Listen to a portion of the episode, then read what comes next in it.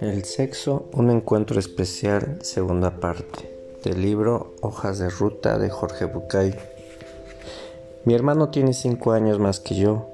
Cuando yo tenía 14, hace 37 años él tenía una novia y a veces los viernes mi hermano salía sin la novia. A mí me sorprendía. No entendía por qué la novia lo dejaba. Entonces él me decía, porque yo a ella la quiero de verdad. Y yo decía, ¿y? Entonces le, le tengo mucho respeto. ¿Y? Entonces hay mucho. Entonces hay cosas que yo no voy a hacer con ella. Entonces yo le decía, ¿y ella sabe? Sí. ¿Y no se enoja? Bueno, se enojó. Pero después habló con la madre. ¿Y? Entonces la madre le dijo que ella no tenía que enojarse, que al contrario, eso demostraba que yo era un buen muchacho. Esto, créanme, es verdad, literalmente pasó, y prefiero pensar que ya no pasa. Entonces las madres de aquellas novias de mi hermano o mías les enseñaban a sus hijas que los hombres teníamos ciertas necesidades fisiológicas. Se entiende que esto no tiene ningún asidero en lo real. No hay un solo libro de medicina que hable de esto, pero algún varón pícaro un día lo inventó y calzó también como las jóvenes no podían tener relaciones antes del matrimonio, avalaban que los muchachos tuvieran sus aventuras por ahí. Claro, las jóvenes preguntaban, ¿y nosotras no, no tenemos necesidades fisiológicas? Porque sentían cosas, y las madres, claro, les explicaban que no tenían. ¿Por qué no tenían? Porque tenían el alivio de la menstruación. ¡Qué infames!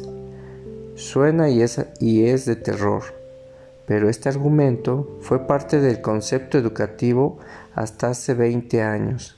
Se decía que la menstruación era un alivio porque depuraba la sangre, y entonces con la sangre depurada de toxinas, las mujeres no tenían esos deseos. Como el hombre no tenía esta depuración de la menstruación, entonces tenía que resolver su incontenible necesidad fisiológica, porque si no la resolvía le dolían los testículos. Y lo peor de todo es que el mundo entero creía esto, incluso los hombres, que nos montábamos en la historia de que nos dolía, que nos apretaba, que hace mucho, que no. Esto parece absurdo hoy, sin embargo la, impronta se mantiene. Esto es lo grave. Nosotros que sabemos que no es así, seguimos funcionando como si así fuera, permitiéndoles algunas licencias a los hombres, como si tuvieran la necesidad fisiológica y no permitiéndoselas a algunas mujeres como si tuvieran el alivio de la menstruación. Y no es que el dolor testicular no exista, sino que era una historia planteada por los hombres. Después de un round, de caricias subidas de tono, franela, como se decía entonces, el varón decía, no me vas a dejar así, y ella, porque ella no decía, no me vas a dejar así, como si ella no sintiera nada. ¿Qué pasaba con el así de ella? Esta historia espantosa condicionada nuestra creencia hasta el, hasta el punto que seguimos diferenciando la sexualidad entre hombres y mujeres, diciéndoles a nuestras hijas que las mujeres tienen más para perder. Escucho esas frases y me parece increíble que la educación represiva de hace más de 50 años siga causando estragos. La educación ha cambiado, es cierto. Estas cosas no se escuchan en verdad. Los jóvenes mismos son más sanos, sin lugar a dudas. Y sin embargo, hace falta admitir con humildad que nuestra ignorancia pasada influye todavía en nuestras vidas. En los hechos concretos, la iniciación sexual de los jóvenes de hoy está muy lejos de ser la espantosa iniciación sexual que teníamos nosotros. Un tío o un amigo nos llevaba para que debutáramos con una de las mujeres de vida alegre, como decían ellos. Parecía algo importante porque ahí uno se graduaba de hombre y el tío se quedaba tranquilo convencido de que uno no era puto, cosa que era fundamental demostrar. Entonces el tío iba a ver al padre de uno y le decía, ya está. Y el padre de uno entendía que se podía quedar tranquilo porque Dios no permita. En fin, el debut del hijo varón era un placer y un alivio para la familia, porque significaba la certeza de que el muchacho no iba a ser homosexual, pero para él en general era una porquería. En mi barrio había que hacerlo antes de los 18, porque de lo contrario no quedaba otra que mentir mucho. Después me enteré de que no era el único que mentía. A nadie se le ocurrió iniciar a ninguna mujer, y mucho menos hacer un festejo. Hoy en día en nuestros hogares, cuando la nena viene a hablar de esto, los padres modernos y psicologizados dicen solamente, ajá, lo pensaste bien, ¿no? Porque mira que pero no hay placer ni festejo por la hija que inició su vida sexual, ni siquiera alivio. Seguimos educando como, si la sexualidad fuera diferente para mujeres y varones. Y esto es manejado por una estructura machista de pensamiento. Mal que nos pese, aunque intentamos superar esta mirada y luchar juntos, hombres y mujeres, por el pie de la igualdad respecto de muchas cosas, incluida la liberación, que significa poder decidir sobre nuestra vida sexual, no lo estamos haciendo. Esta enseñanza no es un producto de una inocencia de la cultura ni producto de enaltecer la sexualidad, sino que tuvo en su origen un sentido específico, fortalecer la monogamia, o mejor dicho, la fidelidad sobre todo de las mujeres. Porque así porque si a ella le enseñaron que se ama una sola vez en la vida y para siempre, como vimos antes, y el sexo se puede tener solamente cuando se ama, el resultado es una garantía absoluta de absoluta fidelidad. Es decir, la mujer no puede coger con nadie salvo con su marido. Por el contrario, como el hombre le enseñaron que el sexo y el amor son cosas distintas, bien puede creer que se ama una sola vez en la vida y para siempre, pero esto no le impide irse a coger con quien quiera. Y si encima aprendió que la esposa debe ser casta, pura y angelical, entonces puede terminar cogiendo con todas menos con su mujer. A favor del conflicto edípico, el psicoanálisis explica que eróticamente uno está inevitablemente conectado a su mamá. Cuando el niño tiene cuatro años esto no es un problema, pero después cuando cumple 12 empieza a hacerlo porque si hay un tabú generalizado en todas las, en todas las culturas es este, con la madre no se coge. Con el padre algunas culturas dicen que sí, con los hermanos y los primos también, pero con la madre está prohibido en todas las culturas de todos los tiempos. Entonces uno se da cuenta solito de que su deseo está mal, que no se hace. ¿Qué pasa con ese pequeño caballerito de 12 años que quiere cogerse a su madre? En el mejor de los casos se identifica con su papá y le dice internamente, cógetela tú papi, que lo haces bien, y se siente tranquilo, pero no es siempre es tan fácil. Lo cierto es que tiene que hacer algo con su deseo que no sea estrictamente cogerse la madre. Y lo que en general hace es tomar esta imagen de mujer única, que es la madre, y dividirla en dos imágenes antagónicas. Una, la mujer santa, casta, pura y angelical, que representa a la madre, con la cual por supuesto no se coge, y la otra, la mujer puta, la que no cobra, sino, que, sino la que goza, para disfrutar con la cual se coge, absolutamente de hecho, está para eso. Casi todos los hombres llegamos al mundo sexual adulto con esta imagen dividida. Las mujeres pertenecen a dos grupos, madres y putas. Cuando un varón busca una muchacha para acoger, sabe dónde encontrarla. Cuando busca una joven para formar pareja y casarse, recurre al grupo de las madres. Entonces sucede algo que parece lógico, pero que a él lo asombra. No sabe por qué, pero no tiene ganas de coger con ella. Quiere coger con todas las demás menos con la que eligió. Y es lógico porque fue elegida sobre la impronta del aspecto amado de su mamá. 70% de los tipos que estén en pareja y tienen un vínculo estable con esa mujer que eligió y que le resulta maravillosa para estar en pareja, tiene que salir a putear por ahí porque las que realmente lo calientan son las otras. Y para agravar este asunto, las madres les han enseñado a las hijas que hay que ser casta pura y no puta. ¿Cómo resolvemos esta conducta disociada de un modo saludable? Encontramos a una mujer cuya actitud personal tenga tales características que nos permitan volver a unir las imágenes que alguna vez separamos. Esto es, una mujer que pueda sumar los aspectos de los dos grupos arqueotípicos, el de las madres y el de las putas. Dice un paciente mío que cuando uno tiene una mujer capaz de ser madre y de ser puta, tiene una mujer de puta madre. Y es cierto y es maravilloso no solo para ese hombre. Cuando una mujer se anima a ser madre y puta, tierna y sensual, buena y erótica, se siente otra vez completa. Las mujeres también tienen que aprender que no hay diferentes grupos, que ser puta no es ser prostituta, es saber disfrutar del sexo.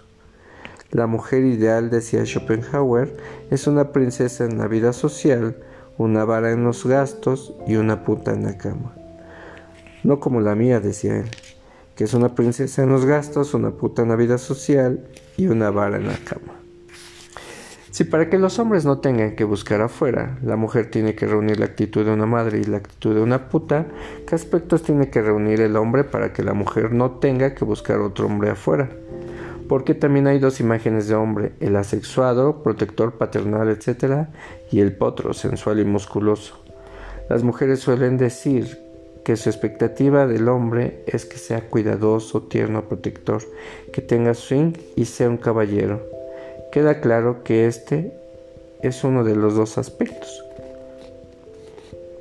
¿Cuál es entonces el equivalente masculino de la mujer que disfruta del sexo? Porque el hombre dice con orgullo en la mesa del café, mi mujer es bien puta.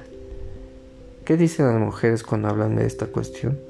En mis charlas las mujeres dicen que tienen que ver con muchas cosas, pero terminan en la ternura.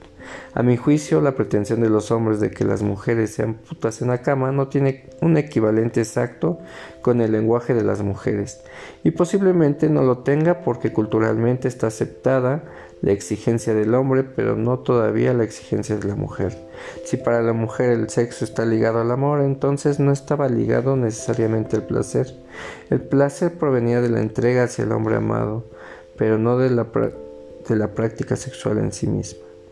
¿Cuál es, equivalente, ¿Cuál es el equivalente masculino más aproximado de la mujer de puta madre? No lo sé, y me temo que hasta que no lo descubramos, el lugar va a ser ocupado por el playboy seductor y mujeriego que promete lo que jamás cumple. Quizás sea hora de poner las palabras y dejo este desafío para alguna lectora la manera de definir a un hombre de puta madre para la manera de definir al hombre de puta madre. Para encontrarlo, entonces todavía no lo podemos nombrar. Valdría la pena para las mujeres acercarse a la fusión de las imágenes y para los hombres animarnos a ver en todas las mujeres a las mujeres Valdría la pena para las mujeres acercarse a la fusión de las imágenes y para los hombres animarnos a ver en todas a la mujer completa que deseamos encontrar. Me parece que mujeres y hombres somos seres sexuados que podemos elegir. Creo que para una señora a la que le encantaría acostarse con todo el mundo, quedarse con un solo señor es un esfuerzo. Habría, habría que ver si debe hacerlo o no. En todo caso, la fidelidad es parte del pacto en su pareja. Cada pareja puede hacer un pacto que quiera. No hay diferencia en la apariencia sexual de hombres y las mujeres. La necesidad fisiológica del hombre es la trampa con la cual durante décadas los hombres hemos engañado a las mujeres. Es una cárcel donde solo entran ellas. La mujer queda presa de un solo hombre y el hombre queda en libertad es que además se trataba de eso, de tenerlas engañadas para que pensaran que no podían tener sexo con otro hombre porque el sexo solo se tenía por amor y si no era de prostitutas. Porque como decía la tía Gloria, para ir a la cama con un tipo que no es tu marido y no cobrar, mejor ser honrada. Ligado al sexo, ligando el sexo al amor, Las mujeres tenían una única manera de tener sexo sin necesidad de prostituirse, ser fieles. Pero más allá de eso, como ya no puedes, ya no se puede sostener la idea de que los hombres tienen necesidades fisiológicas y las mujeres no, aparecen nuevos mitos para reemplazar aquel. Que el hombre tiene más necesidad que la mujer, que potencialmente el hombre es más apto para disfrutar que la mujer, que el hombre el que aporta es el que es el hombre el que aporta el deseo porque ella no lo siente. El mito sostiene que las mujeres, por constitución, por esencia, o porque son más espirituales y porque son madres, no les interesa tanto el sexo, que los hombres son por ende más sexuados que las mujeres. Por supuesto, estos mitos siempre encuentran estadísticas más o menos ajustadas al deseo del encuestador que los avalen. En 1925 un informe médico alemán aseguraba que 70% de las mujeres era frígida. En el mismo informe, solamente 5% de los hombres admitía poder padecer alguna disfunción sexual. El resultado, resultado confirmaba que el lugar de la mujer en la sexualidad era estar a disposición del deseo del hombre. En 1945, el primer informe, Haidt, con la influencia de la corriente psicoanalítica, las disfunciones masculinas empiezan a quedar al descubierto y las mujeres empiezan a animarse más a disfrutar sin cargar con acusación de ser prostitutas por ello. Sobre mitad de siglo, las mujeres frígidas eran 45% y el equivalente en el hombre cercano a 10%. La superioridad sexual del hombre, 10 contra 45, estaba a salvo. Aunque parezca increíble, hasta 1960 ni la medicina ni la psicología habían hablado nunca del orgasmo femenino. Y no se hablaba porque la fantasía era que no existía. El planteamiento subliminal era, ¿para qué nos vamos a ocupar tanto del placer de la mujer si la mitad de las mujeres no siente nada? En 1960, Master y Johnson, por primera vez hablan, estudian y escriben sobre el orgasmo femenino. Con el cambio del lugar de la mujer en el mundo y la tendencia de equipar derechos civiles, laborales y sexuales, las mujeres no solo se animaron a sentir lo que eran capaces de sentir, sino además, y estos son los cambios que se advierten en los informes, a decir lo que sentían. Y la diferencia en los porcentajes comienza a disminuir. En los 70 se demuestra que muchas de las mujeres catalogadas como frígidas en las estadísticas anteriores no son frígidas sino anorgásmicas. Que no es lo mismo. Estas mujeres sí se excitan aunque no lleguen al orgasmo y por ello en las nuevas estadísticas la cantidad de mujeres frígidas, o sea, incapaces de incitarse, excitarse, baja rápidamente. Ya no son 45 de cada 100, sino solo 10 o 12. El resto son anorgásmicas pero no frígidas. Para grabar la hegemonía masculina aparece un dato adicional, un descubrimiento revolucionario. Se descubre que la eyaculación es una cosa y que el orgasmo es otra. Si bien 35% de las mujeres es anorgásmica, en los informes sexuales de los 70, 30% de los hombres también lo es. Y esto es una revolución. La idea de que cada eyaculación conlleva siempre un orgasmo se, derrumba para siempre. Esta es una grave herida para el narcisismo del hombre. Nosotros que estábamos convencidos de no tener problemas con el orgasmo porque teníamos eyaculación, descubrimos que no era así. Por primera vez nos enteramos de que un orgasmo es mucho más que una eyaculación. Nos enteramos de que un hombre Puede tener una eyaculación 2, 3, 5, 28, 35, 143, pero que un orgasmo es otra cosa. Empezamos a ver que la respuesta orgásmica masculina es más o menos parecida a la respuesta orgásmica femenina, que no hay muchas diferencias entre un orgasmo masculino y un orgasmo femenino, desde el punto de vista de lo que sucede en el individuo como un todo. Y si bien es cierto que la mayor parte de las veces el orgasmo coincide con la eyaculación, eso no quiere decir que cada vez que hay una eyaculación haya, haya un orgasmo. Sin embargo, todavía los porcentajes podían sostener el mito de la superioridad sexual masculina, como, como 30% de anorgásmicos incluía 10% de impotentes y las mujeres sumaban 45% de anorgásmicas, se seguían diciendo que éstas eran más incapaces de disfrutar que los hombres. Cuando esto se publicó comenzó a suceder lo increíble, el cambio de planteamiento que la mujer tenía de su sexualidad. A partir del conocimiento de estos datos, le dio el permiso de animarse a disfrutar y 45% de las mujeres anorgásmicas empezó a bajar hasta 16%, porcentajes similares a los que encontramos entre hombres, por lo menos en aquellos que están dispuestos a admitir la diferencia entre un orgasmo y una eyaculación. Sabemos desde entonces que hay tantos anorgásmicos como anorgásmicas. Y lo que es más halagador, hay tantas mujeres capaces de disfrutar un encuentro sexual como, como hombres con esa capacidad. El orgasmo masculino no solo es una secreción de líquido seminal con algunos espermatozoides, un poco de jugo prostático y una sensación de alivio transitorio. Un orgasmo es una respuesta global que tiene que ver con lo biológico, pero también con lo psíquico, lo psicológico y lo espiritual. Un orgasmo es una respuesta física de todo el cuerpo frente a una expresión de placer tan intensa que provoca una transitoria pérdida de control. El orgasmo es una expresión del cuerpo tan descontrolada que los estudios encefalográficos realizan en personas que estaban manteniendo una relación sexual se ve durante el orgasmo hay espinas irritativas de crisis pseudoconvulsivas que semejan una pequeña crisis epiléptica transitoria. Esto es, aparece, desarrolla y termina. Repito, no hay orgasmo sin pérdida de control.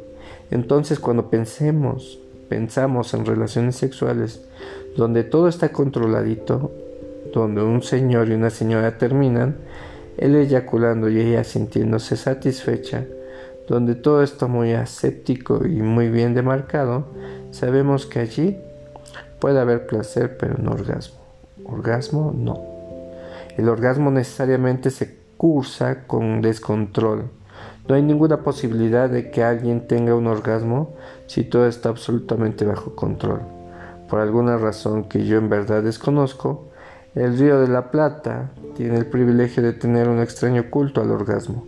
Los argentinos sobre todo y nuestros hermanos uruguayos también. Tenemos una historia peculiar que va aún más allá. Primero porque vivimos nuestra sexualidad como si de lo que se tratara fuera únicamente de conseguir el orgasmo. ¿Cuánto dura un orgasmo? ¿10 segundos? ¿15? ¿20? ¿30? ¿Con mucha suerte? Pensar que lo único que vale la pena de la relación son los últimos 30 segundos, la verdad que esto es una miseria. Pensar que toda la historia sexual es solamente para esos 15 segundos es ser un miserable. No puede ser así y de verdad no lo es. Si bien es cierto que dicen los técnicos, una relación sexual tiene una duración promedio de 21 minutos, en este tiempo pueden y deberían pasar muchas cosas. La sexualidad tiene que ver con todas esas cosas y si bien una de ellas es el orgasmo. No es la única y posiblemente ni siquiera sea la más importante. Habrá que aprender a rectificar, recalificar el orgasmo y quitarle ese contexto tan cargado de mérito. Porque los argentinos no solo tenemos instalado el culto al orgasmo, sino que además hacemos de la cantidad de orgasmos la evaluación de la cantidad de placer conseguido. Porque acá la cosa no es solamente si tuviste orgasmo, es cuántos. Se supone que cuanto más, mejor. Entonces, en la mesa del café los hombres nos reunimos y hablamos sobre sexo. No, porque yo anoche, dándose aires, tres. Yo me acuerdo la otra tarde, dice el otro, cinco. Y si es por eso, en un picnic, dice el tercero, me eché 14. Qué tarados son, dice el muchacho que sabe. La historia no es uno, se trata de cuántos le sacas a ella. Porque mi mujer conmigo, por ejemplo, menos de tres nunca. No, dice el otro. Si es por la mía, cuando yo uno, ella seis. Y entonces todos le preguntan al que guarda silencio. ¿Y la tuya, Pepe? No, no, la mía es multiorgásmica. Biónica, piensa uno, y llega a la casa fastidiado y acusándose. ¿Y yo qué hago casado con este pedazo de carne? Multiorgásmica. ¿Qué lo parió? Soy un tarado. ¿Cómo no me avisaron antes para que yo supiera elegir una de esas? ¿Qué hay que hacer para conseguirla? Multiorgásmica suena fantástico y empiezan a aparecer artículos de revistas para mujeres editadas por hombres sobre cómo llegar a hacer en la cama lo que todo hombre desea. El tantra del sexo en el matrimonio, los misterios del punto G y la dieta de la mujer insaciable. Cuando pensamos la sexualidad desde el orgasmo, todo es muy complicado. Primero que nada, porque de verdad no tiene esa importancia. Y en segundo, porque se deriva de un tema puesto al servicio de una competencia entre hombres que no tiene nada que ver con las mujeres con quienes estos hombres vienen de estar. Cuando un hombre le pregunta a una mujer cuántos, no es por ella, es para contarlo en el café, es para registrarlo ahí. No tiene nada que ver con lo que está pasando sexualmente entre ellos.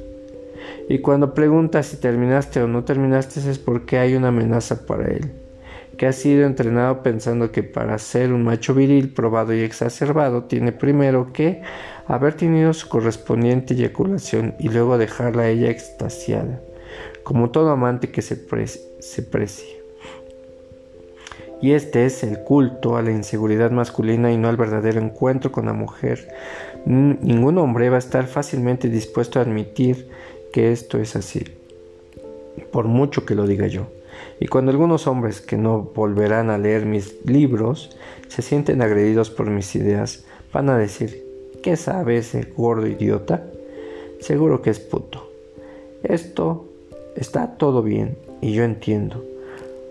Lo que digo es amenazante para nuestro ego narcisista. Voy a ayudar a desmerecer el al autor para tranquilizar al, al auditorio.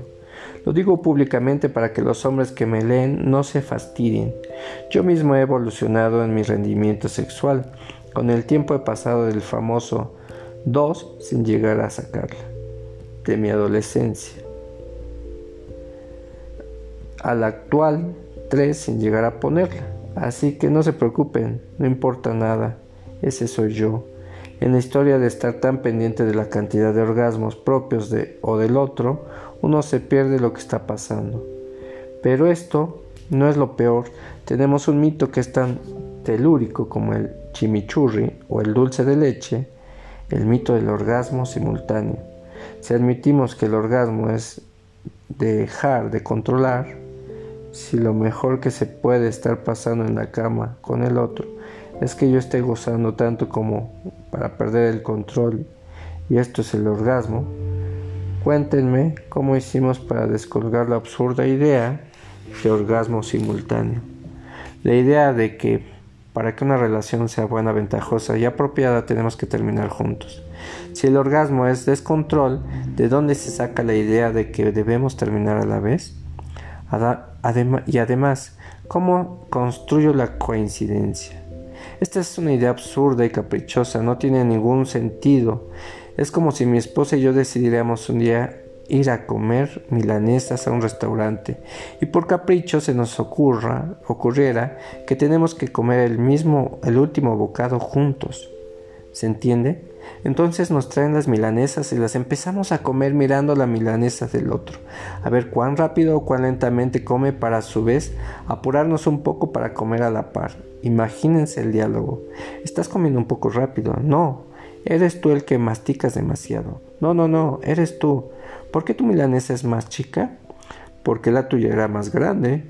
Espera un poco, no te apures. Espera, ¿a qué hora me falta? Espera, que tomo agua. Ándele, ahorita, ahora sí, ¿estás lista? A la una, a las dos y a las tres. Y pumba. Finalmente comemos el último bocado de milanesa, nos miramos y decimos, ¡qué maravilloso! Y salimos a la calle orgullosos para decirle a la gente que comimos el último bocado de milanesa juntos. ¿A quién le interesa? Y además, ¿qué importancia puede tener? Es peor que ridículo, porque no es gracioso, porque no es comer el último pedazo de milanesa juntos, es perder el control, es intentar controlar lo que, si sucede adecuadamente, es incontrolable. La historia de los gemidos de la habitación de al lado, en los hoteles baratos, es significativa. Vamos, apúrate. No, por ahí. Para un poquito. No, sigue. Espera, vamos. No me apú. ¿Ya? No, no, no. Sí, sí. Ahora tú, ahora yo. Y. No, no. Espera un poquito. Ay, ¿qué pasó? Se me escapó. Qué estúpido. ¿Cuál es el fundamento de, toda esta tontería? Yo no tengo ninguna duda de que la sexualidad tiene que ver con el placer compartido. Tenga la plena certeza de que es así. Pero de ahí a creer que el placer compartido tiene que darse exactamente en el mismo instante geográfico, geométrico y planimétrico es una estupidez. No vale la pena cancelar el placer del encuentro pensando en la coincidencia de llegar juntos al orgasmo. Lo que importa es que entendamos para qué estamos ahí y seguro que no estamos ahí para tener un, orgasmo en el mismo momento, ni siquiera para tener un orgasmo. Puede ser que suceda que estemos comiendo milanesas con mi Puede ser que suceda que estemos comiendo milanesas con mi esposa y los dos coincidimos en el último bocado. Nos miremos y, y digamos, uy, mira, comimos juntos el último bocado, qué maravilla. Pero de ahí a tratar de que suceda, y para darle un poco de humor al asunto, diría que si bien terminar juntos no tiene ninguna importancia, conviene que sea el, en el mismo día, eso sí. Es más, conviene estar juntos cuando suceda. Y también es verdad. Tratar de controlar el descontrol del orgasmo es evitar el orgasmo. Aquí sería importante hacer una salvedad. Postergar mi placer para obtener más placer Demorarme porque me da placer hacerlo es una cosa, pero creer que esta es mi obligación para que tú tengas tu orgasmo es otra cosa. Es quedarse anclado en el control y entonces sucede cuando podía descontrolar. Que cuando me podía descontrolar ya no puedo hacerlo porque ya pasó el momento. Cuando un hombre tiene un orgasmo de verdad, no un mero alivio del agua de las aceitunas, no quiere más. Entonces el problema del orgasmo simultáneo es que si él se vino y tú te quedaste, ahora te quedaste sola. Y esto es triste. Pero yo me pregunto, ¿por qué habrá que irse en ese momento? Digamos, podemos esperar tres o cuatro minutos y empezar de nuevo. ¿Por qué no? Si no terminamos al mismo tiempo, ¿por qué abandonar el encuentro ahí? Si no terminamos juntos sería la, en la próxima será en la que sigue o en la que sigue, en todo lo que viene después. Habrá que esperar un ratito mientras él está en el síndrome de las seis y media. Vieron las agujas de las seis y media, ¿no? Pero nada más. Diez minutos es el periodo refractario fisiológico y después puedes querer más o no, puedes retomar el juego o no. Alguien podrá decir, pero si uno tiene eyaculación precoz, ¿cómo hace? Tiene que controlar. Está en los libros, hay páginas y páginas de todo lo que hay que hacer para postergar la eyaculación. Desde pensar en tu jugador de, fútbol favorito hasta meterse un dedo en el culo desde mirar la televisión hasta pensar en tu suegra, desde clavarte la uña en el lóbulo de la oreja hasta pedirle a tu mujer que te apriete un testículo. Por favor, yo no lo puedo creer.